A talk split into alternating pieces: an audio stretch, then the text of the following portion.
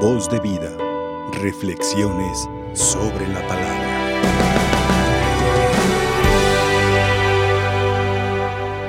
Yo creo que Jesús en este pequeño trozo del Evangelio, más que hacer menos a la Santísima Virgen, la está realzando todavía más.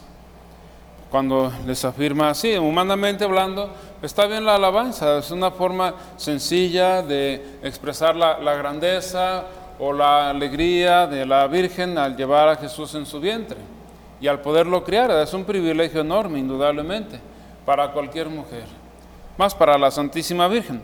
Humanamente hablando, aquella persona lo hizo bien.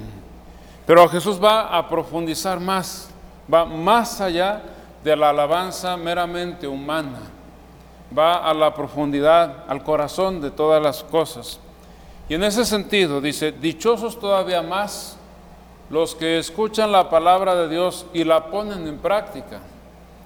¿Quién más o quién mejor que la Santísima Virgen hizo esto que Jesús está diciendo en el Evangelio de hoy?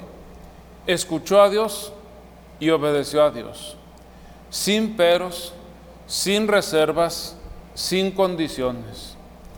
Pide una explicación, sí. ¿Por qué? Porque no entiende, es una jovencita pequeña. De acuerdo a la tradición, una adolescente todavía, cuando empieza a, a estar Jesús en su vientre.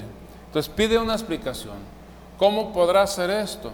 Puesto que yo no conozco varón. Y en otro evangelio dice, puesto que yo permanezco virgen. Entonces, ¿cómo va a ser posible esto? Y el, el, ángel explica, mira, el Espíritu del Señor descenderá sobre ti.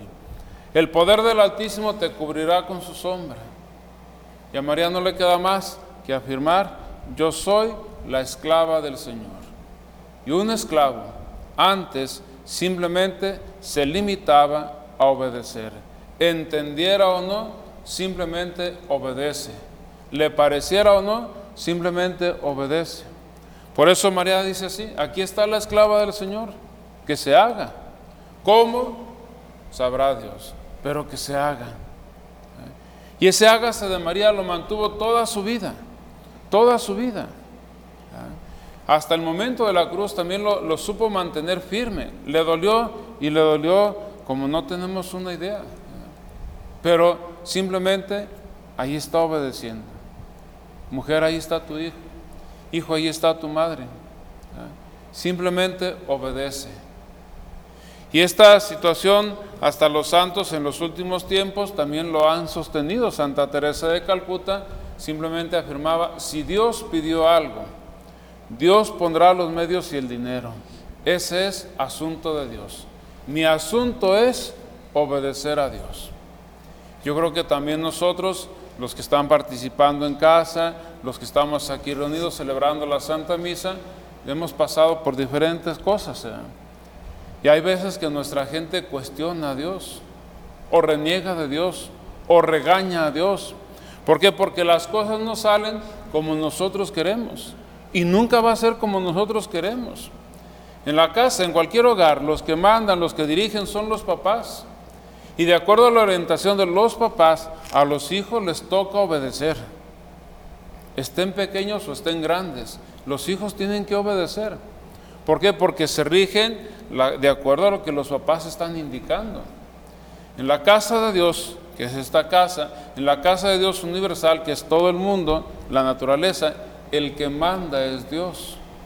A los hijos de Dios, a todos nosotros, nos toca obedecer. En la casa los papás tratan de no equivocarse. En la gran casa nuestra, la gran casa común, Dios no se equivoca y siempre va a elegir o va a hacer lo mejor para nosotros. Por lo mismo, nos toca obedecer a Dios.